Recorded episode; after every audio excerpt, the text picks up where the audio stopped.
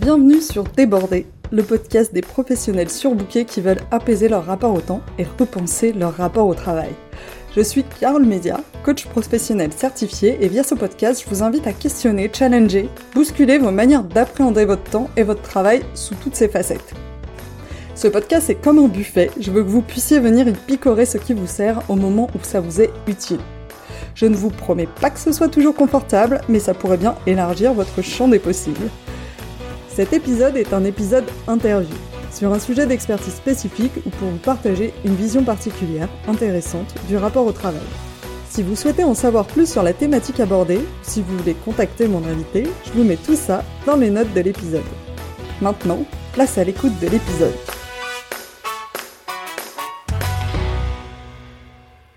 Bienvenue Esther dans cette seconde interview de Débordé où je te reçois aujourd'hui. Tu es Esther Taïfet, tu es coach et créatrice de contenu, tu as en particulier une chaîne YouTube et un podcast. Tu es également depuis peu praticienne MBTI et c'est justement pour parler de ça que je te reçois aujourd'hui au micro, pour parler de ce modèle qui est le plus utilisé en entreprise, je pense aujourd'hui euh, en France et même euh, à l'international, et de parler de en quoi ce modèle va bien plus loin que de faire rentrer des gens dans des cases? Et je pense que tu es une des meilleures personnes que je connaisse pour parler de ça. Euh, cet épisode, il s'inscrit dans la lignée de plusieurs épisodes que je vais faire euh, et que j'ai déjà commencé à publier au moment où je publie cette interview sur euh, les modèles de personnalité, mais notamment le Big Five. mais je trouve intéressant de proposer plusieurs modèles parce que tous ces modèles, ils vont pas tous nous parler à tous, et donc du coup, ça permet d'avoir des approches différentes, intéressantes, et de piocher. Et c'est vraiment un peu mon credo d'aller piocher un peu euh, ce qui nous parle, euh, là où ça nous parle, euh, et de pouvoir sortir des choses concrètes. Par ailleurs, je sais que comme ce modèle est beaucoup utilisé en entreprise, il y a beaucoup de personnes d'entre vous qui nous écoutent, qui avaient peut-être déjà fait ce test, soit dans le cadre de l'entreprise, soit en ligne. c'est celui qu'on appelle le 16 personalities ou les 16 personnalités. Et euh, parfois, c'est utilisé, enfin, c'est expliqué de manière euh, très caricaturale et c'est pas très bien compris. Et donc, du coup, je voulais aussi faire cet épisode pour donner l'occasion à ce modèle de redorer un peu son blason. Et donc, pour vous parler de ce sujet, je te reçois toi, Esther. Du coup, Esther, tu fais énormément de choses dans ta vie et je vais te laisser l'occasion de te présenter. Et euh, pour moi, Esther, euh, ma rencontre avec toi, comment je t'ai connue, euh, tu es la personne qui, grâce à ton podcast, qui s'appelle Se sentir bien et que je vous conseille d'aller écouter, bah, tu as changé ma vie. Est-ce qu'on peut le dire, ça? Je sais pas, c'est toi qui dois le dire. je ne me serais pas permise. En fait, tu es la personne qui m'a fait découvrir le coaching avec un angle tellement concret et scientifique que euh, bah, là où jusque-là, j'avais, je pense, balayé tous les autres euh, discours sur le développement personnel euh, d'un revers de main en me disant non mais c'est du bullshit, c'est pas du tout applicable. Toi, tu as vraiment réussi à me faire écouter ça, comprendre des outils qui étaient vraiment très concrets, dont tu expliquais le, raisonnement et je pense que bah, c'est en ce sens que tu, tu m'as ouvert à quelque chose qui a aujourd'hui fortement impacté ma vie. Donc je suis honorée de t'avoir à mon micro euh, pour parler euh, pour parler de ce sujet, mais j'aurais été honorée pour euh, parler de n'importe quel autre sujet. Eh ben, merci beaucoup de m'avoir invitée, puisque tu sais que c'est un sujet dont, sur lequel je suis intarissable. Donc, ravie de parler de ça aujourd'hui. Trop bien. Alors, Esther, Maintenant, je vais te laisser parler. tu es coach, tu es créatrice de contenu, tu as une chaîne YouTube depuis très longtemps maintenant, depuis euh, quasi les débuts de YouTube. Tu as aussi un podcast euh, sur les sujets de coaching et de développement personnel qui s'appelle Se sentir bien. Je sais que tu te formes aujourd'hui à la thérapie, tu as plusieurs certifications de coaching. Est-ce que tu peux nous en dire un peu plus sur toi et sur euh, ton parcours et sur comment tu accompagnes tes clients aujourd'hui? Bah, merci déjà. Euh, oui, je peux. Après, ça peut être très long ou très court. Donc, je vais, je vais faire une version euh, assez courte et puis euh, en, en, précisant, mettant un peu la lumière sur ce qui peut intéresser les personnes qui te suivent.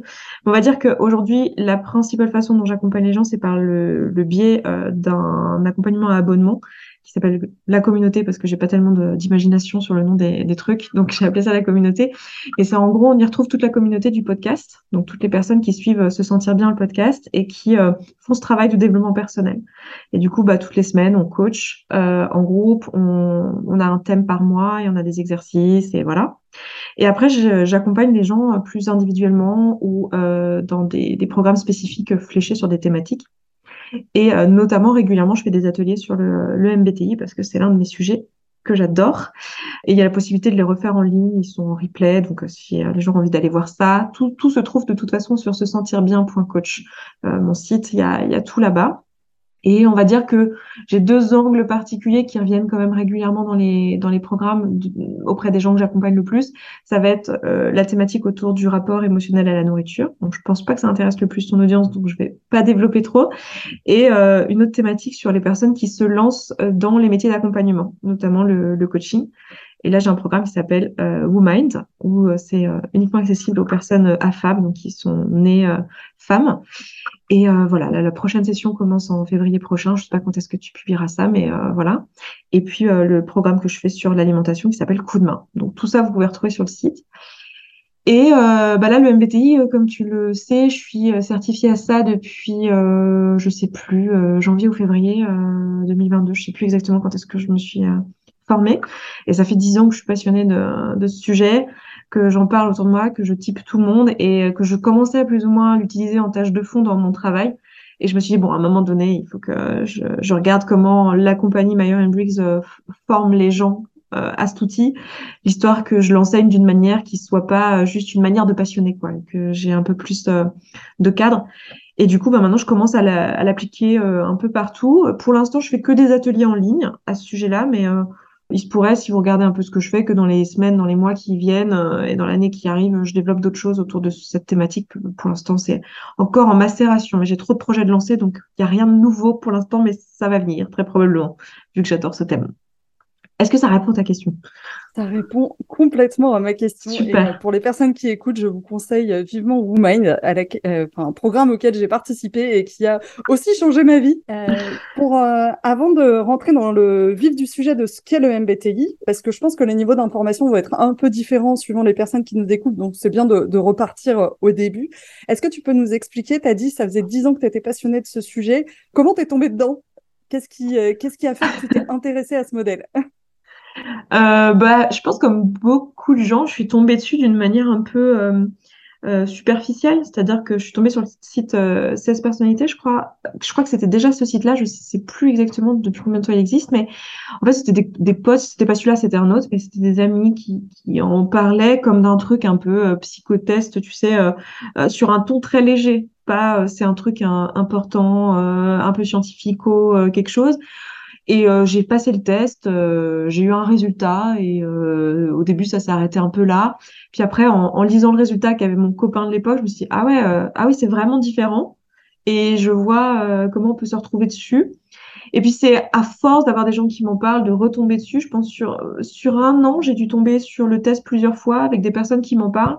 Et un jour je me suis un peu penchée sur la question et j'ai compris que c'était un peu plus que euh, juste euh, je suis inspirateur. Parce que moi c'est le c'est ça qui était sorti euh, j'étais ah oui bon parce que quand tu fais le test pour la première fois tu tu as un peu l'impression effectivement d'avoir fait tu sais un, un, test comme dans un, un, magazine de psychologie et puis tu te retrouves t'es un type et et t'es soit le logisticien ou le l'infirmier ou un truc comme ça et t'es là ok est-ce que c'est le métier que je dois faire? Enfin et ça veut dire quoi? Inspirateur? Je fais quoi moi avec ça? Enfin et j'ai trouvé ça un peu un peu stupide et un peu tu vois ouais, superficielle. Et j'ai mis longtemps à vraiment m'intéresser et à, à, me rendre compte que bah non, en fait, euh, c'était c'était plus que ça, qu'il y avait euh, un vrai travail qui venait du, travail de Carl Jung à la base et que il y avait une réflexion derrière sur euh, les fonctions cognitives, la façon dont les gens perçoivent le monde et que c'était un, un vrai test qui pouvait être utile, notamment dans le dans le milieu professionnel en fait. Moi, je l'ai pas rencontré du tout par ce biais-là. Je l'ai vraiment rencontré d'une manière récréative, j'ai envie de dire.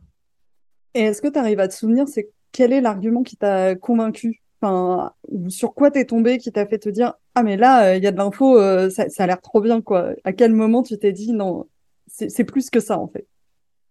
Ah bah moi, je suis un peu une scientifique à la base, hein, même si aujourd'hui je suis coach. Euh, toi, tu le sais, mais j'ai un parcours scientifique initialement. Et, et du coup, pour moi, ça a été le Ok, en fait, ça vient des travaux euh, du mec qui a inventé quand même euh, la psychologie analytique. On est quand même, on parle de Carl Jung, donc on est quand même sur un truc où je me dis bon, ça peut pas être complètement débile parce que cette personne, j'ai du respect pour elle pour euh, d'autres choses ou que je savais qu'elle avait apporté au, au, milieu de la psycho. Donc, je me suis dit ok, euh, c'est pas sorti du chapeau quoi. Et c'est ça moi qui m'a qui m'a fait m'y intéresser et me dire c'est pas c'est pas débile. Et après quand j'ai creusé, j'ai vu les critiques. Euh, les critiques qu'il y avait principales, euh, l'effet Barnum, comme à peu près tous les modèles euh, psychotests, euh, tout ça. Et euh, la deuxième critique importante qu'il y avait, c'était le fait que les lettres sont pas indépendantes les unes des autres, ce qu'on n'a pas avec le Big Five justement, d'ailleurs, mm. et que du coup, bah ça c'est critiqué parce que ça rend le, le test moins fiable que d'autres tests. Du coup, pour cette raison-là, du coup, ça demande effectivement un peu plus de j'ai envie de dire, un, peu plus d'effort cognitif pour aller s'intéresser au, au, modèle et aller démêler euh, à quel endroit tu es dans une lettre plutôt que dans une autre. Par exemple, tu, pour les gens qui connaissent le, le, le, modèle, ils vont comprendre ce que je dis, mais tu peux à des moments sembler S et en fait, c'est plutôt l'expression de ton T et en fait, c'était pas du tout du S, c'était du T. Euh, et ça, tu, tu ne l'as pas dans d'autres modèles. Et du coup, c'est pour ça qu'il est critiqué en général. Euh, et en fait, je me suis dit, OK, ces critiques-là, finalement, se lèvent assez vite. Comme l'autre critique aussi qu'on voit souvent, euh, qui en tant que féministe m'énerve, qui est la critique que c'est Meyer and Briggs qui l'ont proposé, ce test, et pas vraiment euh, Jung. C'est elles qui l'ont euh, adapté. Et, et ce qui est dit, c'est, voilà, elles sont pas psychologues. Parce que là, on parle, on parle des années 20 en fait aux États-Unis et les femmes font pas d'études dans les années 20 euh, aux États-Unis. C'est pas accessible de la même manière, donc euh, c'est un petit peu euh, ça, ça, dit rien de leurs compétences. La preuve, euh, elles ont montré largement euh, à travers le modèle qu'elles ont développé, qui est quand même assez badass, que en fait elles ont carrément les compétences. Donc voilà, c'était un truc qui m'a un petit peu, moi, fait dire, ok, j'ai dégommé juste les contre-indications. Je l'ai abordé très scientifiquement, tu vois. En gros, je me suis juste dit, d'où ça sort et c'est quoi les critiques qui pourraient faire qu'on on, s'y intéresse pas? Les critiques principales, c'est c'est pas scientifique, c'est un peu superficiel, et je les ai dégommées. je me suis dit ouais non en fait, en fait, il y a plus à aller chercher, à aller creuser. Je pense que c'est le bon moment pour euh, peut-être décrire un petit peu euh, le modèle. Est-ce que tu peux nous dire un peu euh, qu'est-ce que c'est que ce modèle, nous le décrire un peu et qu'est-ce que c'est que toutes ces lettres? Ouais, dont je parle. exactement. Ok, bon, déjà pour euh, celles et ceux qui vraiment débarquent et connaissent pas du tout le MBTI, même si ça me paraît peu probable si vous écoutez euh, ce qu'on est en train de dire et que parce que ça doit être dans le titre, donc à mon avis ça vous, enfin vous avez un peu une idée, mais c'est euh, le MBTI, c'est vous savez c'est ces personnalités exprimées en, avec des lettres. Donc en général, il y a, enfin c'est pas en général, il y a toujours quatre lettres. C'est des trucs genre INTJ, ESFP, ISTJ, enfin tous ces trucs là. Et c'est un modèle en gros qui vise à comment je peux dire ça, à décrire les comportements des gens, à aider les gens en fait à comprendre leur comportement. Il y a 16 types de personnalités puisqu'il y a quatre lettres et deux dimensions pour chacune des lettres, euh, deux, euh, deux, orientations pour chacune des lettres, deux préférences. Du coup, ben, c'est juste des maths, ça nous fait 16, 16 cas possibles. Et euh, chacune des lettres représente euh, quelque chose d'important en termes de, de, cognition. Donc, juste pour le faire rapidement, tu veux que je passe rapidement pour chacune des lettres? Ouais, je veux bien que tu décrives un petit peu, euh, un petit peu chacune des lettres et, et, surtout de les décrire euh, parce que, comme je disais au début, ça peut être très caricaturé et de les décrire de manière un peu différente que ce qu'on va tomber quand on a les résultats du test mmh. sur Internet. Ouais. Ok. Donc, euh, alors, le MBTI, pour celles et ceux qui débarquent et qui connaissent pas du tout, c'est euh, ces types de personnalités qui sont décrits avec quatre lettres. Vous avez sûrement déjà vu, c'est des trucs en ESTJ, euh, INTP, euh, je sais pas, ESTP, je sais, je dis n'importe quoi. Donc, c'est ces trucs-là. Et en général, quand on fait le test, vu qu'on le fait souvent sur 16 personnalités, on va avoir les lettres et le nom. Et les gens retiennent le nom. Inspirateur, infirmier, logisticien. Nous, on va surtout s'intéresser aux lettres pour savoir un peu, un peu ce que ça veut dire. Et en fait, euh, le, le, but du modèle, c'est de décrire un peu la cognition humaine et le, ton fonctionnement en tant qu'individu et de, de dire qu'en gros, bah, il y a, y a euh, d'après ce modèle, 16 modes de fonctionnement, puisqu'il y a quatre lettres et deux orientations, enfin deux préférences possibles pour chacune des lettres. Et euh, c'est basé sur deux idées globales qu'avait eu Jung à la base, à savoir que les gens ont globalement euh, une façon de percevoir le monde, donc de, retenir de l'information, de, récupérer de l'information, et une façon de décider avec ces informations.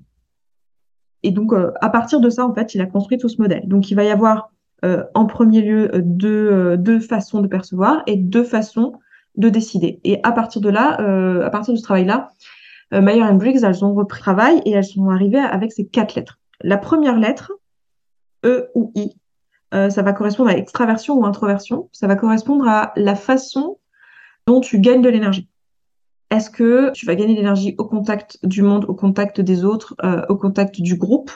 Ou est-ce que tu vas gagner l'énergie euh, en étant seul, en rechargeant tes batteries seul, au calme, dans le silence, ou, presque, hein, ça peut être tout seul avec ta musique, mais en, en tout cas pas en interaction. Et donc, dans le premier cas, tu es extraverti, dans le deuxième cas, tu vas être introverti. C'est important de noter que ces lettres-là, on parle de préférence. C'est un peu l'une des problématiques qu'ont les personnes qui débutent avec le modèle, souvent, c'est de se dire, mais moi, je me sens un peu tout. Et du coup, ça me correspond pas. Enfin, je, j'arrive pas à faire confiance à ce modèle parce que je me sens, je me reconnais un peu partout. C'est normal parce que ce sont juste des préférences. Ça veut dire que t'es pas 100% euh, du temps euh, l'une ou 100% du temps l'autre. Je dis souvent que c'est comme euh, le fait d'être droitier ou gaucher. C'est une préférence. C'est ben moi, si j'ai le choix, je préfère porter les sacs de la main droite ou tourner la clé dans la serrure de la main droite parce que je suis droitière, quoi. Mais en fait, si je dois le faire de la main gauche, je peux le faire de la main gauche. C'est juste moins confortable. En gros, je suis droitière, pas manchotte, quoi. Genre, euh, j'ai bien deux mains, je, me sers des deux. Donc, on est à la fois extraverti et introverti, c'est juste qu'on a une préférence pour, euh, pour l'un ou pour l'autre. Donc, ça, c'est la première lettre, c'est comment je gagne de l'énergie. La deuxième lettre, c'est comment est-ce que, justement, pour euh, faire référence à ce que je disais avant, c'est pour ça que je l'ai présenté sur Carl Jung, c'est comment je perçois le monde. Est-ce que je le perçois par le biais de mes cinq sens? Donc, euh, en gros, je crois que ce que je vois, quoi, c'est ça l'information importante que je récupère sur le monde, c'est euh, ce que je perçois avec mon nez, avec mes yeux, avec mes, sensations physiques, quoi, mon corps. Ou est-ce que ce qui va être important pour moi, c'est plutôt les concepts, c'est ça l'information que je retiens, ce qui est le, concept, le lien entre les choses, la vibe globale du truc, euh, le modèle qu'il y a derrière, est-ce que je modélise en gros, ou est-ce que je m'intéresse aux choses? En gros, est-ce que je m'intéresse aux choses concrètes, ou est-ce que je m'intéresse au lien entre ces choses et au concept qu'il y a derrière? Sachant qu'évidemment, comme d'hab, euh, on fait tous euh, les deux. Surtout toi. je me souviens que toi, on s'était beaucoup posé la question. Surtout toi. Donc, on fait, on fait les deux. Donc, la première, dans ce cas, je suis la lettre S. La deuxième, je suis la lettre N. Donc, S pour sensitif, donc les cinq sens, et N pour intuitif. Enfin, pas I, parce que I était déjà pris pour introversion. Donc, c'est pour ça que ont mis N pour intuitif. Sachant que le mot intuitif peut un peu mettre en erreur. Penser à un truc, c'est que le, le, modèle de MBTI il a été fait par euh, Carl Jung, qui est euh, donc euh, suisse-allemand. Et du coup, à la base, c'était de l'allemand, qui a été traduit en anglais et retraduit ensuite derrière en français. Donc en fait, les mots, c'est un peu bif-bof. Et en plus, c'était il y a longtemps. Donc en plus, la langue a évolué, le langage a évolué. Donc intuition aujourd'hui dans le monde du développement personnel, c'est pas du tout ça. c'est pas du tout ce que c'est dans le dans le MBT, donc faut faut, faut le faut le savoir quoi. Euh, voilà, donc en gros, les intuitifs voient les choses plutôt les idées globales, le futur, l'imaginaire, alors que les sensitifs ils voient l'instant présent, euh, le concret, le réel, euh, l'actionnable, ce qui ce qui est là maintenant. Genre, vous êtes super les intuitifs avec toutes vos histoires, votre imagination, mais qu'est-ce qu'on peut en faire? Là concrètement On est en train de brainstorm, mais on a qu'une heure, donc qu'est-ce qu'on fait les gars quoi? Il y a un peu il y a un peu ce côté là chez les S versus les N.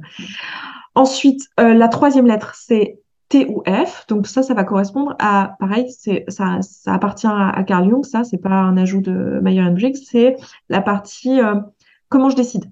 Est-ce que je décide sur la base de raisonnement logique cause à effet ou est-ce que je décide sur euh, la base de valeurs, valeurs collectives ou valeurs personnelles, mais valeurs quand même? Donc dans le premier cas, je suis un T, dans le deuxième cas, je suis un F, T pour thinking, F pour feeling, qui est traduit en français, euh, est-ce que je suis plutôt pensée ou est-ce que je suis plutôt sentiment? Sachant que ça ne veut pas dire que si je suis sentiment, je ne sais pas penser, je ne sais pas réfléchir, et ça ne veut pas dire non plus que si je suis pensée, je, je suis un psychopathe et je n'ai pas de sentiment. D'ailleurs, les psychopathes ont des sentiments. Bref autre sujet. Euh, et du coup, on est, euh, on est, je suis M, voilà, pour celles ceux qui se posent la question, hein, les liens entre les trucs. J'aime bien ça. Euh, donc voilà, comment je décide? Et en gros, là, ça va me dire euh, qu'est-ce qui est important pour moi in fine quand je prends la décision? Est-ce que ça va être le raisonnement logique, euh, ce qui est rationnel, ce qui est impactant, ce qui est, ce qui a des résultats, ou est-ce que ce qui va être important, c'est l'harmonie et l'équilibre et, et voilà les valeurs, qui sonnent juste pour moi? Tu vois, si je donne un exemple en lien avec les gens qui, euh, qui probablement t'écoutent. Je donne souvent l'exemple de la RH, tu sais, une RH qui doit prendre une décision euh, sur euh, à qui elle donne un mercredi. Si elle était, tu vois, dans sa prise de décision, si elle était, elle va, entre deux salariés, elle va prendre la décision de façon très rationnelle. Elle va regarder qui est le plus ancien. Genre, les deux ont demandé leur mercredi. À qui elle le donne, elle peut donner qu'à un. Bah, elle va regarder qui est plus ancien, de qui on a besoin le mercredi, de qui on a moins besoin, et elle va prendre la décision de manière très rationnelle, en fait, cause à effet, etc.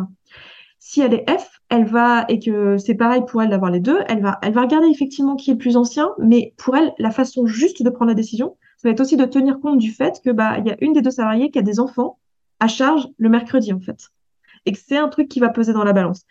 En fait, dans le premier cas, pour quelqu'un qui était la façon juste de décider, c'est de surtout ne pas tenir compte de ça, parce que ça serait injuste de dire attends, mais c'est pas juste, ça se trouve Jérôme, euh, il a le droit d'avoir envie de son mercredi, même s'il n'a pas d'enfant, enfin, c'est pas juste. Et à l'inverse, pour euh, la personne qui est F, c'est super juste de prendre en compte ça, et ça serait hyper pas sympa justement de pas le, en tenir compte. Donc j'aime bien cet exemple parce qu'il permet vraiment de savoir euh, quand est-ce qu'on était F. Et enfin la dernière. ouais, qui, ont choisi leur team assez rapidement là. Avec ce sujet, avec cet exemple. avec cet exemple, il est assez parlant effectivement. Et, et je l'aime bien cet exemple parce que s'il permet au F de, enfin c'est la lettre sur laquelle on se comprend le mieux, le moins bien en fait. Il y a, il y a dans, de mon expérience, tu vois, les F vraiment jugent les T et les T jugent les F, tu vois. Dans les T, ils, ils trouvent que les F sont un peu trop euh, émotionnels et qu'ils ont aucune logique. Et les F trouvent que T, euh, ils sont quand même un peu, un peu rigides et, pas très sympas, tu vois. Et en fait, le fait de dire, bah, en fait, dans les deux cas, il y a une décision juste. C'est juste qu'on n'a pas le même sens de qu'est-ce que c'est qu'être juste. C'est, euh, je trouve c'est hyper parlant, quoi. Donc, F plutôt va prendre des décisions aux valeurs, quoi. Mais c'est pas forcément ses valeurs personnelles d'ailleurs, mais c'est les valeurs des humains. Et la dernière lettre, c'est P ou J. Je pense que c'est celle qui est la plus difficile à expliquer en général quand on n'a pas le contexte d'où vient le modèle MBTI. Donc P ou J, ça va être jugement ou perception. Et c'est là où je dis que faut connaître le modèle parce qu'en fait, je vous disais en début que Carl Jung, lui, son apport initial, c'était les gens, ils ont une façon de décider et ils ont une façon de percevoir le monde.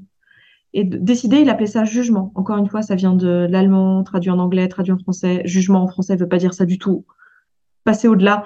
Jugement dans le MBTI, ça veut dire décider, juger, acter.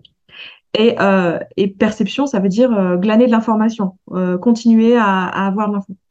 Et donc la dernière lettre, qu'elle nous dit, c'est est-ce que de ces deux fonctions initiales de Carl Jung, donc la façon dont je reçois l'information, soit c'était S ou N, la façon dont je décide, soit c'était F ou P, de ces deux-là, qu'est-ce que je préfère faire en fait? C'est-à-dire que j'utilise de toute façon une fonction de perception et une fonction de jugement, mais qu'est-ce que je préfère faire? Qu'est-ce que je fais en premier en fait? Et si je préfère continuer à glaner de l'information, être tout le temps en train de recevoir l'information avant de décider, c'est-à-dire je décide le plus tard possible, je, je veux prendre ma décision quand j'ai vraiment toute l'info, toute l'info, toute l'info, alors je suis P. Donc je retarde mes décisions. Si à l'inverse, je veux prendre la décision le plus vite possible pour avoir l'esprit libre et euh, être tranquille et je prends la décision dès que j'ai assez d'infos pour la prendre, dans ce cas, je suis J, c'est-à-dire que je préfère privilégier la décision. Et donc, dans les faits, ça donne les P, c'est des personnes qui sont plutôt spontanées, plutôt dans l'ajustement perpétuel et euh, qui sont très flexibles, alors que les J, ça va être des personnes plutôt très organisées, euh, qui vont planifier à l'avance. Et on va pas être euh, efficace les P et les J de la même manière. La façon d'être efficace d'un P, c'est au contraire d'être très flexible, de pas trop planifier, de tout faire à la dernière minute, de pouvoir changer d'avis facilement, d'incorporer très vite des nouveautés et d'ajuster, etc. Et donc d'être voilà très agile, comme on dirait à notre époque. et puis les J, au contraire, la façon d'être efficace, ça va être de planifier à l'avant, de faire des rétro-planning, de s'y tenir et d'être fiable en fait, et d'être capable d'être fiable dans le temps. Voilà, donc c'est ça nous donne un peu une idée. Je t'ai fait un truc trop détaillé, non? Un truc qui fait tous les les quatre lettres. Non, mais je trouve que c'est intéressant. Moi, j'ai toujours l'impression quand je parle de ces sujets-là que c'est trop détaillé, mais quand j'écoute ces sujets-là, je me dis mais c'est bien qu'elle ait donné plein d'exemples et qu'elle euh, voilà. Donc quand j'ai mmh. enregistré mes podcasts sur les Big Five, j'ai eu le même réflexe que toi de dire mais ça va être pénible et, et tout. Mais en fait, si j'écoutais ça, j'étais là. Mais en fait, si tu me donnes pas toutes ces infos, je peux pas comprendre en fait. Donc merci pour cette explication. Et vraiment, si vous voulez aller creuser encore plus loin, bah, il y aura tes ateliers en ligne euh, qui sont euh, qui permettent d'aller vraiment creuser. Maintenant qu'on a dit ça, euh, à quoi ça peut servir selon toi de bah, de réussir à nous se mettre dans des dans ces catégories-là et euh, en quoi ça nous aide Ça peut nous aider concrètement? Alors, le premier truc sur lequel ça t'aide, déjà, c'est de comprendre que, euh, mais ça, ça va être le cas avec n'importe quel modèle de personnalité, mais c'est comprendre qu'on ne fonctionne pas tous pareil et que euh, du coup les autres sont pas débiles, genre s'ils font pas comme toi, et que toi t'es pas bizarre si tu fais pas comme les autres, tu vois, genre que c'est c'est juste, euh, on a des modes de fonctionnement qui sont euh, qui sont différents. ensuite dans dans le concret concret, après qu'est-ce que tu fais de ça? Savoir que par exemple je sais pas t'es introverti, ça va être super utile parce que tu sais que si tu te fais une journée moi, je suis extravertie, tu vois. Je me mets mes journées de call, genre dans mon travail, la façon dont j'organise mon travail, c'est mes journées de call. Elles sont toutes batchées sur une journée parce que ça me donne de l'énergie de parler à des gens. Et je préfère euh, avoir tous les gens à qui je parle dans une journée. Si t'es introverti que tu fais ça, mais tu, tu finis pas ta journée, en fait. Parce que même si tu adores les gens et que tu es très sociable et tout, bah, en tant qu'introverti, ça te donne, ça te prend de l'énergie que de parler avec quelqu'un. Donc, dans la façon d'organiser ton temps, par exemple, c'est hyper important de savoir euh, ça. Je te donne cet exemple-là parce que c'est la première lettre, mais des exemples comme ça, j'en aurais pour toutes les lettres, tu vois. Et pour la petite anecdote, juste avant qu'on démarre, Esther me disait, mais on a combien de temps? Ça va durer combien de temps? J'ai dit, tu sais, déjà, au bout d'une heure, moi, j'aurais besoin de repos. Donc, on est vraiment dans des teams très différents. Genre, bah non, on pourrait parler trois heures, il n'y a pas de problème. C'est clair, moi, je peux parler trois heures. Ça n'arrivera pas avec moi. Est-ce que tu vois d'autres choses euh, que ça permet, et notamment sur le MBTI en particulier, est-ce que tu vois des exemples d'applications où tu as vu des situations dans lesquelles tu t'es dit le MBTI est trop utile dans ce genre de, situation? Ouais, il y, a pas mal d'endroits où c'est utile, euh, notamment. Alors, est-ce que tu veux que je te donne des exemples plutôt dans le, dans le professionnel ou pas nécessairement euh? Non, pas nécessairement, vas-y, et je pourrais faire les parallèles si besoin euh, pour rebondir. Ouais, Parce que dans tout ce qui est relation, de toute façon, on peut le, on peut l'extrapoler à l'entreprise. Ouais, c'est clair. Bah, déjà, tu, tu vois, le, fait d'être euh, manchot euh, ou droitier, tu vois, déjà, ça c'était, enfin, mon exemple, il est, un peu bête, mais le fait de comprendre qu'il y a des trucs que tu sais faire, mais c'est pas parce que tu sais faire que tu es bon à ça, en fait. Et que c'est là où tu serais le meilleur, tu vois. Donc ça, moi, j'ai trouvé ça super utile, tu vois, parce que le nombre d'endroits où, en fait, je me rends compte que je dis, ah, mais oui, en fait, j'ai appris à faire ça, mais en fait, j'ai une préférence et c'est pas celle-ci, mais je me force à faire parce qu'on m'a dit que c'était comme ça qu'il fallait faire.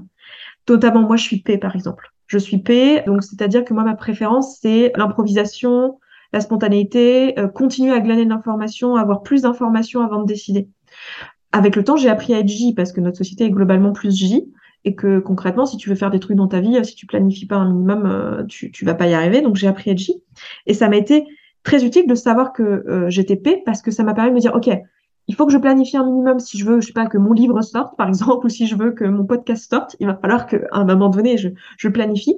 Mais j'ai besoin de cette spontanéité-là, j'ai besoin de cette flexibilité-là. Donc, je vais le planifier, mais je vais me faire des plages entières où il y a de la flexibilité dans cette plage. Je sais que dans cette plage-là, cet après-midi-là, il faut que j'ai fait ça, ça, ça et ça, mais dans quel ordre? On s'en fout. Euh, est-ce que je passe 10 minutes ou une demi-heure À combien et à quoi? On s'en fout aussi. Et je vais avoir l'espace de si au milieu, j'en sais rien, ça me prend d'aller faire des courses, et eh ben j'ai le temps en fait, parce que j'ai eu conscience de ça. Alors que pendant des années avant de connaître le MBTI en profondeur vraiment, j'étais là en train de me forcer à, planifier correctement comme on m'avait appris en tant que J, alors que je ne suis pas J. Donc c'est pas quelque chose qui me fonctionne. Euh, alors j'y arrivais, tu vois, j'y arrivais, mais avec beaucoup de volonté, avec beaucoup d'épuisement cognitif, parce que c'est littéralement de ça dont on parle. On parle de fonctionnement cognitif différent. En fait, si tu, si tu ne vas pas dans ton mode préférentiel, sache que tu vas euh, te fatiguer, et c'est normal, en fait. Et ça, je pense que ton exemple est super intéressant parce qu'il y a beaucoup de personnes en entreprise où on demande euh, vraiment de tenir des plannings, etc. Il y a des personnes à qui ça va coûter beaucoup et il y a des personnes à qui, euh, pour qui ça va être beaucoup plus simple euh, de le faire. Et du coup, je pense que effectivement, savoir que bah oui, vous pouvez le faire, mais ça va vous coûter beaucoup. Et en contrepartie, voir toutes les qualités qu'il y a avec le fait d'être P entre guillemets. Et je vois dans l'entreprise, bah typiquement, moi, je suis très très J. J'ai une très forte préférence J. du coup, improviser pour moi, c'est c'est c'est le stress absolu. Je peux ne pas endormir la nuit, se dire bah en fait ouais, il faut prendre les avantages de ses préférences, euh, savoir qu'on peut utiliser l'autre, même mais que ça va plus nous coûter et puis euh, jongler un peu mieux avec, euh, avec tout ça quoi. Exactement comprendre aussi que l'autre, il a des préférences différentes et que c'est pour ça qu'il agit de cette manière-là et qu'en fait, on peut utiliser les deux. Parce que pour le coup, les deux sont très complémentaires, tu vois. Et, comprendre, euh, enfin, ça m'a beaucoup servi pour avoir de l'empathie aussi pour les J parce que moi j'étais là, mais euh, ils sont psychorigides, euh, c'est insupportable. Et, eux, ils pensent que nous, on est des grands procrastinateurs et que c'est n'importe quoi et qu'on va jamais y arriver. Tu vois, et en fait, de comprendre que dans les deux cas, c'est un enjeu de sécurité. En fait, J, ça le, ça le fait sentir en sécurité que d'avoir euh, tout planifié. Et P, ça le fait sentir en sécurité de savoir qu'il est libre en fait de, de faire bouger les trucs. Tu vois, il y a, y, a y a, un truc de cet ordre-là. Et c'est aussi une question de comprendre que les deux sont efficaces. C'est juste pas efficace à faire la même chose en fait. On n'essaye pas de, de, faire exactement euh, la même chose. C'est ça qui est en train de se passer. Et euh, moi, je trouve ça fondamental. Et en fait, il y a des endroits où il vaut mieux que ça soit J. Genre, si, si tu organises, je sais pas, un voyage pour 30 personnes, bah, mets un J à l'organisation parce que si tu mets un P, bah, il va peut-être y arriver, mais déjà, c'est pas naturel pour lui. Donc, en fait, il va de toute façon être moins bon et il va mettre plus de temps à faire la même, la même chose. Et, euh, et ça va être un stress énorme pour lui. Et t'as pas envie que ça soit organisé à la paix. Pour le coup, ça va pas être, ça va pas être bien. Mais par contre, préparer, j'en sais rien. Je t'interromps, je mets une incise. Ouais, vas-y, vas-y. aussi un stress énorme pour tous les J qui font partie de ces 30 personnes et qui se disent non mais moi j'ai besoin de savoir qu'est-ce que j'amène, est-ce que je prends mon maillot de bain, est-ce que je mets quoi dans ma valise, à quelle heure on part, j'ai besoin de m'organiser quoi. Mais par contre tu vois si après euh, tu, tu, fais un événement et sur place tu dois avoir quelqu'un qui gère les gens euh, et qui organise le groupe sur place, là avoir quelqu'un qui est P justement, c'est pas mal parce qu'en fait tu as, as, du humain donc en fait, ça veut dire qui dit humain dit quoi De l'inconnu, hein, parce que tu sais pas, tu mets 30 personnes dans une pièce. Genre en amont, la personne qui gère euh, qui arrive par quel train, combien en fait covoiturage, etc. Vaut mieux que ça soit un J. Mais une fois sur place pour accueillir ces gens, gérer le fait qu'en fait finalement il y en a une euh, qui a un retard de train, puis finalement il en faut une euh, qui veut, je sais pas, qui est végétarienne, qui l'avait pas dit, et du coup faut improviser, improviser sur place et créer de et dans les deux cas, les deux personnes sont des personnes organisées. C'est ça qu'il faut voir. C'est des personnes qui sont des personnes de l'organisation, mais juste, c'est pas les mêmes profils. Ça, c'est important de savoir. Tu mets une J à de l'improvisation toute la journée, euh, tu, elle va y arriver, hein, et tu la tues à la fin de la journée, tu la tues. Et à l'inverse, tu mets une paix à l'organisation en amont, euh, tu la tues aussi euh, de d'ennui. Elle, est morte d'ennui par les questions. Mais non, mais ils sont sérieux les gens, ils sont vraiment en train de me demander s'ils ont leur maillot de bain, mais ils veulent, ils veulent quoi? Je suis pas leur mère, tu vois. Moment, euh, je sais pas, assume-toi, je sais pas, fais quelque chose pour ta vie, tu vois. Genre en tant que paix, t'es là, mais c'est quoi ces questions de fou que jamais la vie je me serais posée quoi? Ça me fait penser à une mission que, que moi j'avais portée faisais de la cybersécurité et dans ce cadre, euh, on avait des types de missions. Donc, je faisais du conseil. On accompagnait des clients à faire ce qu'on appelle des exercices de crise. C'est-à-dire que on prévoit un scénario qu'on va jouer un jour J pour que nos clients, enfin, les entreprises se disent on est prêt ou on n'est pas prêt à gérer une crise euh, cybersécurité si elle arrive, euh, si elle arrive. Et moi, je me souviens dans ce projet, j'avais adoré la partie préparation du scénario. On va collecter toutes les infos, on fait euh, toute la liste des trucs. Euh, à 10h10, il va se passer ça. À 10h13, il va se passer ça, etc. Donc toute la partie amont, c'était genre, j'étais dans une zone de confort de fou. C'était super intéressant. Et le jour J, j'étais en panique en mode, il va falloir prendre des décisions euh, toute la journée. Mmh. Et si jamais ils, ils, réagissent pas exactement comme on avait prévu, qu'est-ce qu'on va faire, etc. Et donc j'ai eu besoin d'avoir quelqu'un à côté de moi qui était capable d'avoir cette agilité ce jour-là, parce que sinon j'étais trop stressée pour le truc. Donc, je pense que mhm. quelqu'un de paix, ça aurait été le contraire, c'est-à-dire qu'il aurait eu beaucoup de mal à se dire oh, il faut prévoir tout, euh, enfin il faut tout anticiper, euh, que les trucs s'imbriquent bien, euh, tout, ça aurait pu être plus compliqué. Par contre, le jour J, c'est en mode bon, on va gérer, tout va bien se passer. Exactement, exactement. Je trouve que même, tu vois, si je dois répondre à ta question initiale, aussi rajouter quelque chose sur en quoi ça peut être utile, au-delà de ce qu'on vient de dire, c'est-à-dire oui, c'est utile de savoir qu'il y a plusieurs modes de fonctionnement pour comprendre les autres. C'est utile de savoir qu'il y a plusieurs modes de fonctionnement pour comprendre que toi, il y a des endroits avec ton mode de fonctionnement où tu seras meilleur, où tu seras plus à l'aise, ce sera plus simple, etc. Mais c'est aussi utile euh, dans le sens où c'est pas parce que, on l'a dit plein de fois, mais c'est pas parce que tu es une lettre que tu n'es pas l'autre. C'est-à-dire que tu as tout et euh, ça te permet aussi de savoir à quel moment tu as envie d'utiliser du P, à quel moment tu as envie d'utiliser du J, à quel moment c'est plus pertinent. En fait, de savoir que ça existe. Tu vois, genre, si tu dans une situation de brainstorm, genre t'es S, donc, tu es très porté sur ce qui t'intéresse, c'est les sujets, c'est les choses, c'est pas les concepts qu'il y a derrière, c'est le concret, euh, l'ici et le maintenant. Mais que tu es dans une réunion de brainstorm, on est en train de faire de la vision et du futur, aller dans ton mode naturel de fonctionnement, bah, c'est pas ce qui va être le plus utile au groupe à ce moment-là. Genre, toi, naturellement, tu auras envie d'acter et de dire, bon, les gars, euh, vos idées, là, vos grandes idées, c'est super, mais on peut rien en faire dans notre entreprise parce qu'on est en 2020, qu'on n'a pas d'argent, ou en 2022, et qu'on a une horizon à 4 ans. Enfin, tu vois, tu as, une vision très, très pragmatique du truc. Là, ça va être utile pour toi de savoir, OK, moi, je suis S, donc c'est sûr que je vais voir ça. Ma force, ça va être de voir ça. Mais en fait, c'est pas ce qui est pertinent à amener là, maintenant, dans ce contexte-là. Et du coup, de t'autoriser à voir que euh, ben là, en fait, tu as aussi des choses à amener sur ton N et, et, laisser de la place, en fait, pour le N et de comprendre que, euh, ben là, euh, c'est pas l'endroit, en fait, pour répondre à toi, ton mode naturel. Et je trouve ça hyper, euh, hyper intéressant aussi de, de savoir qu'il y a ces différentes fonctions cognitives qui existent et ces différents aspects et du coup de savoir les utiliser à, à bon escient à différents endroits. C'est super intéressant ce point. J'avais une autre question qui était si on a des fonctionnements très différents, bah, typiquement, Alors, nous, on a une lettre en commun, mais globalement, on a quand même des fonctionnements assez loin. Donc, moi, je suis, je vais être, euh, je vais avoir mes préférences de lettres vont être ISFJ, et toi, je crois que tu vas être. Je suis ENFP. ENFP. Euh, ça veut dire qu'on peut pas euh, bosser ensemble, on peut rien faire ensemble. Qu'est-ce que ça veut dire pour la non, pas du tout. y avoir entre deux personnes? Bah, en termes d'affinité, euh, bon, là, c'est pour le coup, euh, ça, c'est le, le module 3 de, je fais ma pub, tu vois. C'est le module 3 de, de, que je fais sur la MBTI. Le premier module, c'est euh, trouver son type. Deuxième euh, module, c'est l'évolution du type, comment il évolue au cours de la vie, etc. Et le troisième module, c'est qu'est-ce que tu en fais dans le relationnel. Et il y aura peut-être un quatrième sur le professionnel, parce que justement, on me pose beaucoup la question. Mais j'avais l'impression qu'il y avait déjà énormément de trucs sur le professionnel, donc j'avais pas accès là-dessus volontairement justement, mais vu qu'on me le demande, il y en aura peut-être. Pour l'instant, on en est là. Et ce que je dis dans ce module 3, c'est que il euh, n'y a pas de, il y, a, pas vraiment des types avec lesquels tu peux pas t'entendre. Enfin, c'est pas ça le, le sujet. Tu as juste des endroits où vous allez parler la même langue et des endroits où vous allez parler des langues qui sont complémentaires, où vous allez voir des aspects qui sont complémentaires. En fait, ça va être intéressant juste de se demander de quoi on a besoin et c'est quoi, euh, c'est quoi l'enjeu de la conversation en fait pour, pour savoir en fait quel type mettre ensemble. C'est-à-dire que si tu veux faire, euh, je sais pas, une super réunion de brainstorm, euh, ça peut être pas mal de mettre des gens qui ont principalement du, du NI et du NE en, en premier. Oui, parce que bon, je sais pas si je dois parler de, des fonctions cognitives, mais bon. Si on fait ça, ça va prendre un peu de temps. ok, donc on va pas, on va pas faire ça.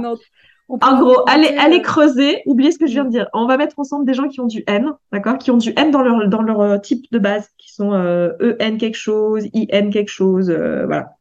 Donc ces gens-là, si tu les mets ensemble, tu vas avoir donc du N dans la conversation. Donc tu vas avoir des gens qui vont avoir une facilité naturelle à aller imaginer l'avenir, à aller créer des liens, créer des, des, des ramifications, faire euh, voilà. Et bah, si ta conversation, si ton équipe que tu essayes de monter, par exemple dans le boulot, c'est une équipe, je sais pas, à la vision, à, à l'innovation, et que euh, voilà, que tu veux des gens euh, qui vont réfléchir toute la journée à des idées nouvelles, ça peut être intéressant d'avoir une majorité de haine. Il va te falloir quelques haines quand même qui vont ramener du pragmatisme et dire, OK, elles sont cool vos idées nouvelles, mais pensez, rappelez-vous qu'il faut quand même qu'après on vende le produit, qu'on le concrétise, qu'on en fasse quelque chose. mais avoir des gens. Du coup. Il en faudra, ouais, quelques... Pardon, j'ai dit N, pardon. Il faudra quand même quelques S. Ouais, désolé les gars, je suis désolée si je vous embrouille. Je disais, du coup, une majorité de N, mais quelques S, parce que tu vas vouloir une équipe qui est, euh, qui homogène, tu vois. Tu vas vouloir une équipe qui va dans ce sens-là c'est pas que les gens vont pas s'entendre, c'est juste qu'il faut se poser la question de où est-ce qu'ils vont être complémentaires. Dans le couple, souvent, je dis par exemple, c'est pas mal d'avoir euh, un P et un J dans un couple en fait, parce que si tu as euh, deux P, ben on sait pas trop quand est-ce qu'on va payer les impôts et si on va pas oublier, tu vois. Et si tu as deux J, on risque de rien faire de nouveau. Hein. C'est tous les lundis la même chose, tous les vendredis la même chose, tout, tu vois. Donc ça peut être sympa de de, de pas être forcément la même lettre, et même si c'est très confortable d'être la même lettre, parce que tu parles le même langage. Donc en fait tout est possible et ça dépend de ce que tu veux ça, dépend de, ce que tu veux. Dans les équipes, penser à ça, c'est intéressant, tu vois. Hmm. En disant quelles compétences quasi, quelle facilité j'ai besoin d'avoir pour ce type d'activité, et ça va être différent suivant le type d'activité, pour pouvoir euh, faire euh, obtenir le résultat que j'ai envie euh, de cette activité. Ouais, c'est ça. Alors, on ne parle pas trop de compétences quand on parle de MBTI parce que c'est pas une, question de compétences, c'est plutôt une question de, type de fonctionnement, mais l'idée générale, c'est ça. C'est essayer d'avoir des, groupes de personnes qui vont bien fonctionner ensemble selon ce que tu essayes de faire avec ton équipe. Quelqu'un qui découvre, peut-être avec ce podcast et cet épisode, le MBTI pour la première fois, qu'est-ce que tu lui conseilles de, faire? Waouh bah, Déjà, euh, passer le test. Euh, moi, c'est ça que je conseillerais, passer le test. Je, trouve que le site de 16 personnalités est très bien. Euh, faut pas que Mayer Briggs Company écoute ce que je suis en train de dire parce qu'ils ont un test sur leur site et il est payant et euh, il est très bien aussi, mais euh, je trouve qu'il n'y a pas besoin, sauf si tu veux un, un truc détaillé avec un rapport, etc. Dans ce cas, pourquoi pas. Mais déjà passer le test et le passer avec la conscience que, en fait, pour bien te typer en MBTI, c'est pour ça que d'ailleurs j'ai un que j'ai un module, le module 1 sur ça, c'est que pour bien te typer en MBTI, faut que tu comprennes le modèle qu'il y a derrière. Et tous les tests que tu vas passer, en réalité, ils essayent juste de tester tes comportements en essayant de deviner à travers tes comportements tes modes de fonctionnement. Le problème, c'est que entre ton mode de fonctionnement et le comportement à la sortie, il peut y avoir un monde parce que, je sais pas, euh, t'es une fille et on t'a dit toute ta vie que ça serait mieux si t'étais discrète et, calme. Et du coup, tu vas avoir tendance à inhiber ton extraversion alors que peut-être que t'es extraverti, en fait. Par exemple, hein, je donne cet exemple-là. Donc, il y a plein de raisons sociales qui peuvent faire que tu réponds un peu à côté. Du coup, je dirais aux personnes qui débutent avec ça d'aller faire le test avec cette conscience-là. Donc, la question que j'ai envie que vous posiez en le faisant, c'est si j'avais pas de contraintes, si j'avais pas de blocage, s'il n'y avait pas de gens autour de moi, si j'avais pas de contraintes, qu'est-ce que je répondrais à cette situation? Quand vous faites le test L'histoire d'avoir un truc le plus proche possible de vos modes de fonctionnement. Donc, je dirais de faire le test, d'avoir une réponse et ensuite d'aller creuser cette réponse, peut-être pas sur le site de cette personnalité par contre, parce que c'est pas le meilleur pour faire ça, mais vous pouvez faire un truc très simple qui est commencer par lire la page Wikipédia de votre type déjà et d'aller regarder les références qu'il y a dans cette page Wikipédia vers quoi ça renvoie? Parce qu'en général, Wikipédia est assez à jour et euh, comme il y a énormément de gens qui travaillent sur cette encyclopédie, les infos sont justes, référencées et ça vous donne un bon point de départ. Quelles sont selon toi les limites du MBTI À quoi il ne peut pas servir peut-être? Et peut-être aussi les dérives d'utilisation que tu as pu euh, constater euh? hmm. Ok. Bon, il a la même limite que n'importe quelle grille de typage, quel que soit le truc. C'est faire gaffe de ne pas en faire un, un truc un peu euh, de je mets les gens dans des cases et c'est juste à ça que ça me sert. Évidemment, c'est pas ce pourquoi c'est fait, quoi. Ça, je pense que c'est évident et tu l'as un peu dit en, début. Euh, voilà. Je pense que les limites du MBTI, c'est clairement euh, le fait que c'est quand même un, modèle où les lettres sont pas non dépendantes les unes des autres. J'ai expliqué un petit peu pourquoi quand j'ai parlé d'où venaient ces, ces lettres, puisqu'on comprend qu'en fait elles sont reliées entre elles. Donc, je dirais que c'est pas une limitation dans son utilisation. Genre, à un moment donné, on est freiné par ça. C'est-à-dire que il y a certaines personnes sur lesquelles on va être un peu euh, en doute de quelle lettre c'est. Donc, ça, des personnes qui vont être plus difficiles à typer, du coup, pour cette raison-là. Mais euh, en fait, si tu as compris d'où venait le modèle, à quoi servent les lettres, qu'est-ce qu'elles veulent dire, en fait, tu t'en fous in fine de quel type tu es. Donc, du coup, c'est pas, pas gênant.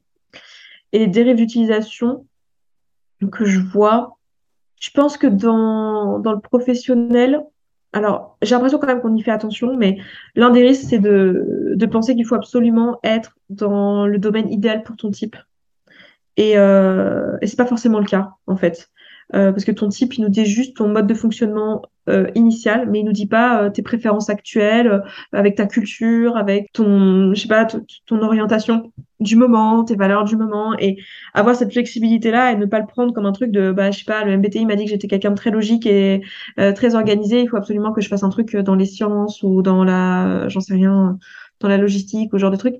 Enfin, se laisser la liberté, c'est pas parce que tu sors comme étant T, S et J que tu peux pas être artiste genre, euh, je crois que c'est un peu ça, en fait. Le problème que je vois souvent, c'est que les gens vont se freiner et pas voir que ce sont euh, juste des préférences et que tu peux être euh, un artiste exceptionnel en étant, en fait, très carré, quoi. Et que tu vas te retrouver à pondre des œuvres qui sont pas effectivement la caricature, la caricature des artistes qui sont là, genre, ah, avec l'esprit en l'air, tu vois. tu peux être autre chose.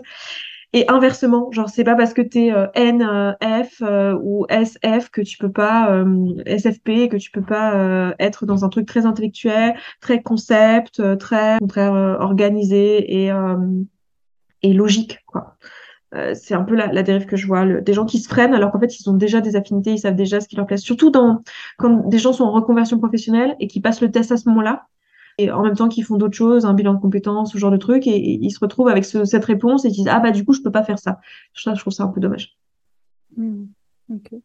Et il y a une notion, alors je sais plus pourquoi ça m'a fait penser à ça, mais il y a une notion que tu disais à un moment, et j'imagine que c'est ce qu'on voit dans ton module de la dynamique euh, au fil de l'année. C'est, oui, tu disais, en fait, les préférences, ça veut pas dire euh, qu'on va bien savoir les utiliser. Et je pense que ça, ça peut aussi jouer, parce qu'il y a une notion mmh. de dynamique, c'est-à-dire que bah, au début, on va avoir euh, deux préférences, deux ce qu'on appelle des fonctions qui vont être euh, très peu développées, qu'on va développer et qui va faire qu'on va pouvoir plus s'appuyer sur les autres, etc. Donc ça, c'est aussi quelque chose qui va jouer, qui fait que plus hmm. on avance dans la vie et plus on va pouvoir avoir de, enfin de, je veux pas dire le mot compétence, mais j'ai pas d'autres mots qui veut, mais on va pouvoir faire appel à des fonctions euh, variées avec un niveau de solidité plus important, quoi. C'est ça. En fait, bah, un truc qu'on peut dire là-dessus, c'est que en fait, tu es un type, effectivement, tu as un, type de base. en fait, ce qu'il faut voir, c'est qu'en fait, tu es surtout, euh, au cours de ta vie, tu es une évolution de quatre types. Donc, tu, as, tu, tu, tu vis avec quatre types MBTI, en fait. Donc, savoir ça, euh, c'est aussi intéressant de savoir qu'en fait, quand tu évolues, dans ta vie, que tu intègres effectivement les autres fonctions cognitives, celles que tu, dont tu te servais pas trop au début, puis après même d'autres qui appartiennent à d'autres types que le tien. Et en fait, tu vas, euh, tu vas les utiliser en fait au cours de ta vie. Voilà. Bref, je sais pas si j'étais très claire, mais tu l'as dit quoi. En gros, ça évolue. Donc pas rester figé dans le temps, ça va évoluer. Et ça veut pas dire que tu vas changer de type. Tu ne changes pas de type au cours de ta vie, mais juste tu vas mieux intégrer le tien et donc laisser de la place au, de la même manière que quand tu es enfant, euh, quand tu gamin, euh, manger avec euh, ta, ta main gauche, avec ta cuillère dans ta main gauche, tu peux pas si tu es droitier parce que t'as pas encore bien appris à déjà te servir de ta main droite. manger ton yaourt, c'est déjà compliqué sans t'en mettre partout parce que tu as 4 ans et demi, tu vois. Mais une fois que tu es adulte, si, je sais pas, tu as le bras droit dans le plat parce que tu t'es cassé trois doigts, tu peux manger ton yaourt à la main gauche. C'est moins confortable, mais tu y arrives très bien, en fait. Hmm. Je trouve que l'image est très bien. Elle explique beaucoup plus clairement ce que j'ai essayé de dire avec des mots compliqués. Donc, merci. merci beaucoup. Est-ce que tu as d'autres modèles que tu apprécies et que tu utilises dans tes accompagnements? Euh, De plus en plus l'énagramme, mais, euh, mais je le connais assez peu euh, en comparaison avec le MBTI que je connais vraiment très bien. Après, est-ce que j'utilise vraiment dans mes accompagnements J'y fais, plus référence que vraiment je l'utilise. Je dirais que dans mes accompagnements, j'utilise rien d'autre que le MBTI actuellement parce que c'est le, seul modèle euh, sur lequel je me sens compétente. Et aussi, euh, je trouve que c'est pas forcément. Alors, tu seras peut-être pas d'accord avec moi là-dessus parce que toi, tu es friande de, de, faire des ponts entre plein de modèles, etc. C'est là que des fois, je me dis, mais t'es es quand même très haine à faire des ponts entre plein de modèles. Mais bon. Mais moi, je trouve que en fait, s'en approprier un, en fait, c'est juste une grille de lecture possible. J'aurais pu en choisir une autre presque de manière euh, presque arbitraire, j'ai envie de dire. J'adore le MBTI parce que j'ai une affinité presque, tu vois, c'est presque mon F qui parle, quoi. J'ai une affinité vers ce modèle parce que c'est le premier que j'ai découvert, que c'est celui que je connais depuis le plus longtemps, que j'ai le plus utilisé. Mais en soi, tout ce qui compte, c'est d'avoir une grille de lecture dans laquelle tu te reconnais, avec laquelle tu as euh, des éléments de compréhension, des éléments d'évolution, dans laquelle tu, voilà, tu peux te servir de ça pour toi-même euh, acquérir d'autres compétences et évoluer en soi, euh, que ce soit celui-là ou un autre, c'est pas. Euh, enfin, mon avis là-dessus, c'est que c'est pas très important. C'est plus important que toi, tu sois à l'aise avec le modèle et qu'il résonne pour toi. Et moi, je trouve que le MBTI fonctionne bien pour moi. Donc, en fait, je ressens pas forcément le besoin, à part par curiosité intellectuelle, d'aller creuser vers d'autres et c'est ce que je fais un petit peu avec l'énagramme et un petit peu avec le Big Five euh, dernièrement depuis que tu m'en as parlé. Euh, et depuis que j'en entends beaucoup parler parce que j'en ai beaucoup entendu parler pendant ma formation MBTI justement euh, comme un exemple comparatif enfin, il y avait des comparaisons qui étaient faites et à chaque fois je comprenais pas parce que j'étais ah, je connais pas ce modèle. Donc voilà c'est des trucs qui m'intéressent mais plus par intérêt intellectuel que par réellement besoin. Peut-être que je dirais pas la même chose dans un an mais pour l'instant en tout cas c'est ce qui me vient. Je comprends le podcast arrive euh, à sa fin. Est-ce que tu as envie d'ajouter quelque chose sur le MBTI qui te paraît, enfin, avant que je passe à des petites questions, qui te paraît important et qu'on n'aurait pas dit? Je pense qu'un truc important à garder en tête, c'est que c'est un outil de développement personnel. Il faut se rappeler que c'est ça, en fait. C'est tout.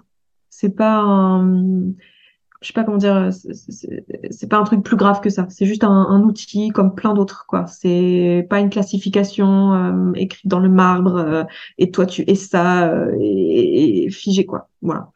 Donc le prendre comme tel, donc comme n'importe quel autre outil, il y en a qui parlent, il y en a qui parlent pas. Tu prends, tu laisses. Du coup, le podcast arrive à sa fin. J'ai quelques petites questions que je pose systématiquement depuis deux fois, mais que je vais continuer à poser. Très bien. Déjà, ancrons l'habitude. L'habitude. Euh, déjà, ce podcast s'appelle Débordé. Qu'est-ce que tu fais quand tu es débordé, Esther? Quand je suis débordée, je boucle, puisque je suis, euh, si je parle en MBTI, je boucle en, en, en NETE, aller chercher ce que ça veut dire, en gros, dans, le concret, c'est je brainstorm sur tous les, trucs catastrophes qui pourraient m'arriver, euh, tout ça au tableau en essayant de trouver des solutions. C'est insupportable avec des copines au téléphone. Voilà ce que je fais quand je suis débordée, quand je panique. Ce qu'il ne faut pas faire dans mon cas d'ailleurs. Et donc, euh, quand je vois que je suis en train de boucler, qu'est-ce que je fais? Eh bien, je vais dehors avec un podcast, je prends mon carnet et je me plonge dans mon FI. Voilà.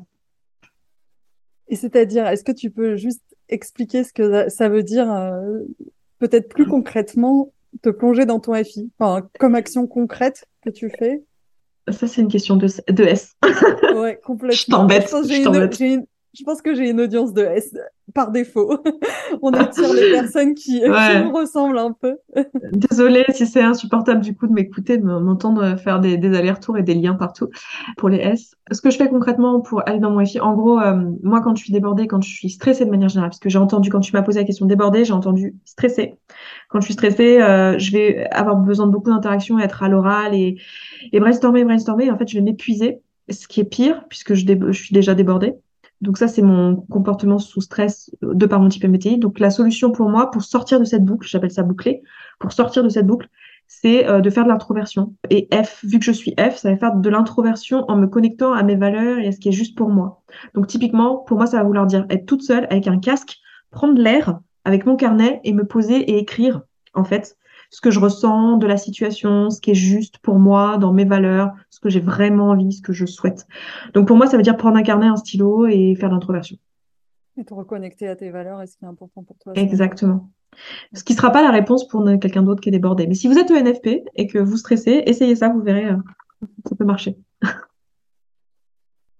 Est-ce que tu as des routines ou des fondamentaux dans ton quotidien qui te maintiennent ou qui te portent? Encore une question de J. je vais te la faire à chaque fois, je crois. À chaque question, je te. Là, je caricature. L'une des dérives que j'aurais pu dire tout à l'heure, c'est de caricaturer, c'est-à-dire ce que je suis exactement en train de faire. Excusez-moi pour ça. Donc, est-ce que j'ai des routines, des fondamentaux? Quand je suis débordée, c'est ça? Globalement dans la vie, en fait, est-ce que tu as des routines ou des choses que tu fais systématiquement et qui te, tiennent, en fait, qui te maintiennent, qui te portent, qui, te, qui sont importantes pour toi et qui sont des fondamentaux de ton quotidien? Si je suis vraiment honnête, au quotidien, non. Suis peut-être aller dans des cafés, euh, me vider l'esprit avec mon carnet, euh, faire du FI donc. Mais je suis, je suis pour, le coup, je suis très paix. Hein. Je suis très paix, donc je vais euh, être très flexible. Mais euh, ouais, je vais ouais, écrire. C'est vrai qu'écrire, c'est un truc que je fais beaucoup.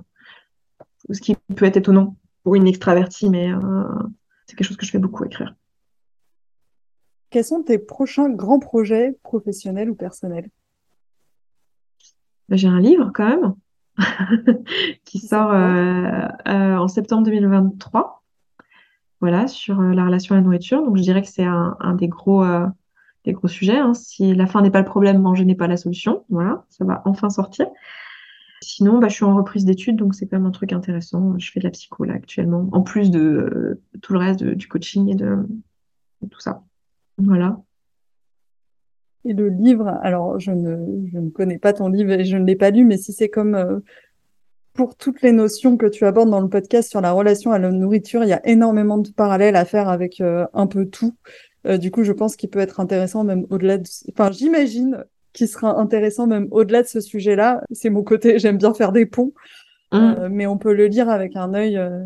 en tout cas, tous ces sujets-là, tu les abordes avec un, un œil qui, qui permet de globaliser euh, je trouve, et c'est un des trucs, ce que je disais au début, qui m'avait beaucoup parlé, je pense, dans ton podcast, en fait, de partir mmh. d'exemples ultra concrets, de choses très concrètes, mais de se dire, en fait, hmm, je comprends l'exemple qu'elle donne, mais je vois que, en fait, ça s'applique à beaucoup de choses euh, qui ne sont pas exactement cet exemple. Et, euh, Ouais, c'était, c'est effectivement le cas sur la relation à la nourriture. Je parle de relation à la nourriture pour simplifier, mais c'est effectivement le cas dans les, ce que que je propose, en gros, c'est cette vision que euh, ben, quand tu as un besoin qui n'est pas rempli, tu as tendance à, te distraire parce que l'émotion est trop désagréable et du coup, tu te distrais avec quelque chose. Et typiquement, pour les personnes euh, que j'accompagne sur ce sujet-là, ils vont se distraire en, mangeant quelque chose, quoi, en buvant un truc ou en mangeant quelque chose. Là où d'autres personnes vont utiliser euh, une cigarette, un petit tour sur les réseaux sociaux ou, bah, j'appelle ça des tampons émotionnels le sport pour toi, voilà. On travaille sur ces, sur ces sujets-là, en fait, sur euh, qu'est-ce que tu utilises pour te distraire et, euh, et, du coup, quel impact ça a sur ta santé mentale, ta santé émotionnelle et enfin, ton quotidien, quoi. Du coup, on peut aller très rapidement dans des sujets assez profonds.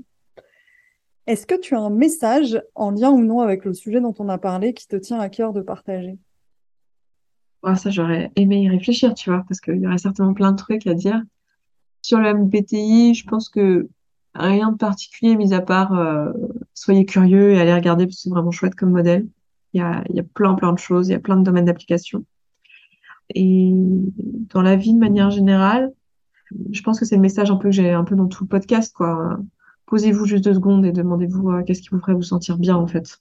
Genre, qu'est-ce que vous avez vraiment envie de faire? c'est très F comme question, hein, mais genre vraiment, qu'est-ce que tu attends de la vie pour de vrai? Genre, regarde-toi honnêtement, entre quatre yeux, est-ce que tu es au bon endroit ou pas? Je, crois que c'est de manière générale le message que j'ai envie de proposer aujourd'hui. Un beau message. Pour finir, est-ce qu'il y a un livre, un contenu ou une œuvre que tu apprécies et que tu conseilles régulièrement autour de toi? Euh, Oui, il y en a plein. Euh, l'instinct de volonté que je cite quand même très souvent comme euh, bouquin préféré, euh, surtout sur tout ce qui est question, bah, ce qu'on disait à l'instant, les questions de, de ce que j'appelle les tampons émotionnels, où beaucoup de gens se disent ah j'ai pas la volonté d'arrêter de manger, j'ai pas la volonté d'arrêter de fumer, j'ai pas la volonté de ne pas procrastiner. Ce bouquin a été révolutionnaire pour moi. pour les L'instinct de volonté. Ouais, et le The Willpower Instinct. Enfin, moi, je l'avais jamais entendu en français, c'est pour ça que je me sens obligée de le Ah oui, vas-y, vas-y. Willpower Instinct, ouais vraiment euh, McGonagall, euh, qui est vraiment trop bien. En podcast, euh, c'est Personality Hacker, grâce à toi, que j'ai découvert, là, ce que je recommande beaucoup en ce moment sur le MBTI, justement. Après, il y en a plein, hein, je pourrais en citer plein des podcasts à recommander sur plein de sujets différents, puisque comme vous l'avez compris, j'aime bien parler de plein de sujets différents. Et j'aime bien la profondeur, en fait, de ce podcast, justement. C'est ça qui est, qui est, intéressant. Et tu m'as dit quoi, autre contenu, de manière générale? Non, je pense que c'est déjà pas mal. Euh. Oui, je vais juste dire ça. C'est tout ce qui me vient là, mais il y a, y a, plein, plein de trucs. Mais euh, voilà. Bah, merci, euh, merci beaucoup, Esther, pour tout cet éclairage sur le MBTI. c'est un sujet passionnant qui, je pense, aura éveillé la curiosité de pas mal de personnes. Si on veut en savoir plus pour sur toi, si on veut te contacter ou travailler avec toi, notamment sur le MBTI, mais pas que. Euh, comment on peut le faire? Eh bien, le meilleur endroit, c'est juste de se rendre sur mon site web, se sentir bien.coach. Là-bas, vous avez tout. Vous avez euh, le podcast, vous avez la chaîne YouTube, vous avez tout ce dont on a parlé, les, formations, les ateliers, euh, les programmes différents, et aussi la possibilité de prendre une séance avec moi en individuel. Donc, c'est là-bas, quoi, que tout se passe. et après, si vous voulez juste me suivre par curiosité, je suis aussi sur Instagram je poste assez peu parce que je suis une feignante d'Instagram. Je suis régulière sur le podcast, mais un peu plus feignante sur Instagram. Voilà. Merci de nous avoir écoutés. Merci beaucoup, Esther, de m'avoir accordé ton temps et d'avoir parlé de ce sujet.